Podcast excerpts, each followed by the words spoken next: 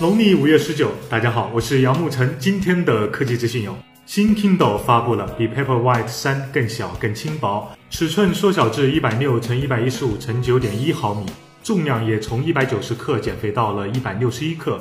配置方面，内存从二百五十六兆翻倍到了五百一十二兆，屏幕的 PPI 还是一百六十七，五百八十八的价格，阅读灯什么的就不要奢求了。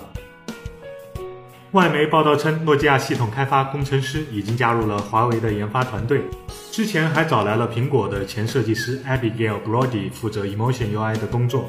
世界五百强的 UI 又丑又难用，早该整治一下了。工信部将叫停所有非运营商资质的个人免费通话服务。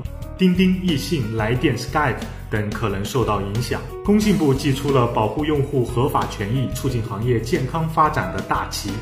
宝宝不想要你保护，你走开。米家电助力自行车刚刚发布，采用禧玛诺内三变速套件，负载七十五公斤以下可以续航四十五公里。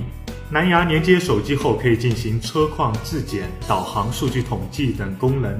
外观小巧，有红、黄、白、黑四种配色，折叠后可以放进后备箱。售价两千九百九十九元，两千九百九十九元，两千九百九十九元。小米在努力拉高自己的格调，但小米终究是小米。这个小车卖三千，要买的举个手看看。想要每天准时发车吗？二维码在此，少了早生贵子。极简又拉风，每天一分钟。